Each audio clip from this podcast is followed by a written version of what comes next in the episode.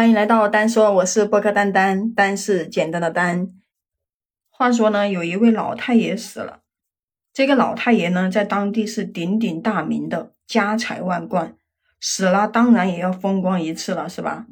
老太爷的子女们呢，就开始大张旗鼓的操办起丧事，因为家里的人手不够，然后就花钱请了几十个人帮忙，有一个叫做二丫的。因为他家里面比较穷，就说去帮忙会有点酬劳，就跟着隔壁的王大妈去了。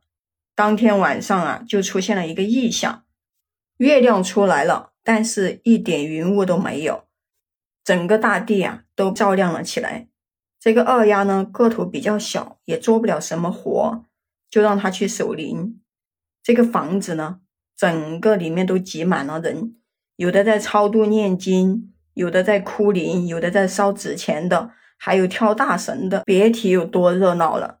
到了后半夜，人就渐渐的变少了，大家都去休息去了，就只剩下二丫他们几个人，就是职业的守灵的人，一共呢五个人，有两个是大叔，有一个小伙子，一个是王大妈，还有二丫。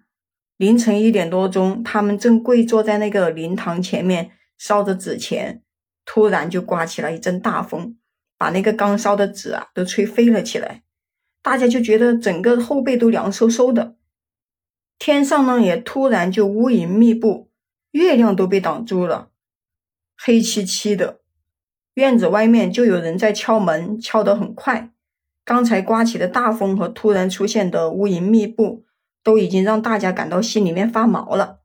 你说这个时候敲门，那不更让人感到害怕吗？这大半夜的会是谁呀？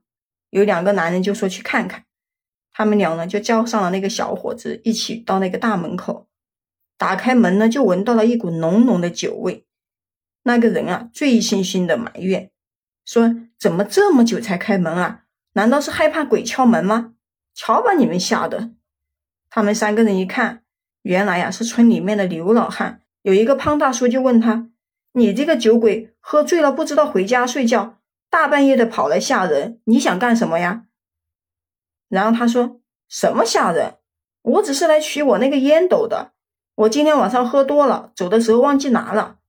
这不一回到家，刚想抽两口烟，就想起这个烟斗还落在这里嘛。”另一个大叔就对着刘老汉说：“没想到你不但是个酒鬼，还是个烟鬼，赶紧进去找你那破烟斗，回家睡觉去。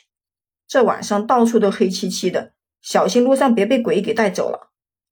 刘老汉笑呵呵的走进了那个院子，在一个桌子底下找到了他的烟斗，拿着烟斗呢晃了晃，就说道：“嘿，你看找到了，我这就走了，不打扰你们守灵了。小心啊，老太爷诈尸把你们吓死。”那三个人听完都觉得这个刘老汉太过分了，这样子吓唬人。那个胖大叔就骂他：“你个死酒鬼，瞎说什么？还不赶紧回家去！”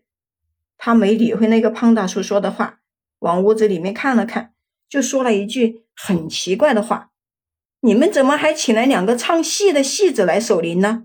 还是两个大美人，长得可真好看。”这下子大家就疑惑不解了。你说现在这灵堂里面就只有二丫和那个王大妈两个人，哪里来的美人？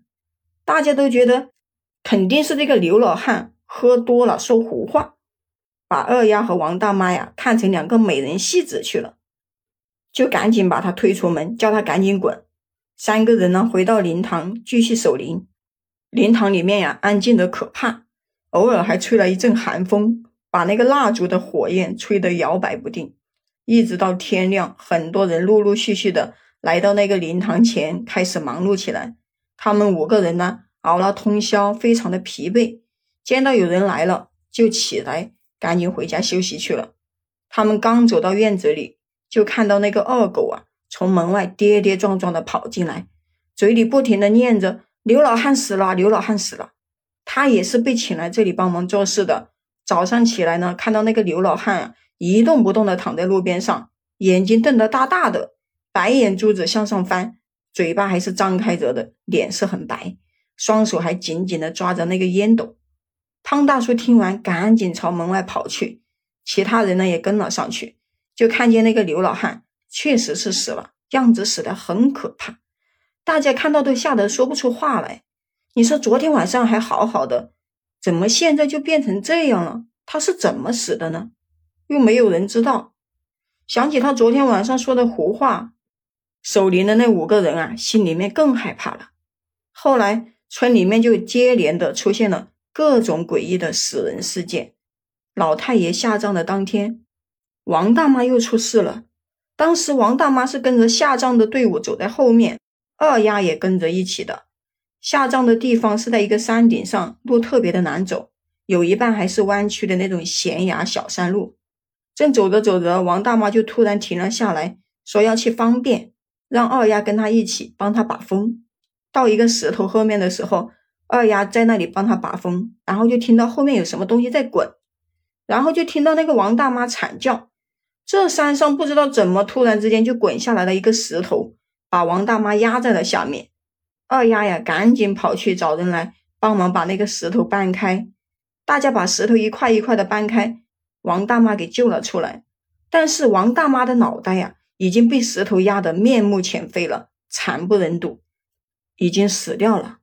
本以为呢这件事情就这样过去了，没想到村里面又出现了怪事。出事呢就是村里的牛皮，王老太爷的丧事他也去帮忙过。这个人呢因为喜欢到处吹牛，所以啊就有了这个称呼。中午呢。牛皮和平时一样牵着家里的那头老黄牛啊去吃草，到了晚上，就有人看到他面无表情、浑身湿漉漉的牵着那头牛往家里走。路上有好几个人和他打招呼，但是呢，他都没动静，就好像没有看到一样。大家就纳闷了：你说这牛皮平时见人都是主动打招呼的，还叽叽喳喳的和别人说话，怎么今天这么反常啊？到了第二天呀，怪事又发生了。这牛皮呢，他就死在了家里，死得非常的奇怪。那个小麻子呢，找他借牛，说用一下去耕地，然后敲了半天门都没有开门，心里面就在想：难道他不在家？他就看着他们家的围墙也不是很高，也就两米高，他爬了上去想看个明白。刚爬上围墙啊，就看到那个牛皮坐在院子里面的一个水缸里。小麻子就说：“这不是在家吗？大清早的就泡澡，怎么敲了半天门还不开呢？”然后他就对他大声的喊：“哎，牛皮，你怎么不开门啊？”但是牛皮还是一动不动的坐在水缸里面。他又喊了几声，还是没有回应。他就翻身跳了下去，想看看他搞什么鬼。走到那个牛皮的眼前一看，吓得坐到了地上。牛皮瞪着大大的双眼，面色苍白的死了。他连忙爬了起来，跑回去把事情呢跟家里面的人说了一遍。很快消息就在村子里面传开了，大家呢也吓得惊慌失色。这已经是村里面第三起发生的怪事了，感到恐惧和诡异。没多久呢，村里面就开始有人搬家了，有的呢就搬到了城里面，有的就去了投靠亲戚。村里面的人啊越来越少了，都害怕怪事会发生在自己的身上。那个二丫呢？她父母也在城里面打工，她也被送去了远房亲戚家寄养。就从此以后啊，她和家人都很少回来了。好了，今天的故事呢，就和你分享到这里啦。关注订阅我的专辑，帮我点赞评论哦。也可以加入我的听友粉丝群，播客丹丹八幺八，就是播客丹丹的全拼加上八幺八。我们下期再见。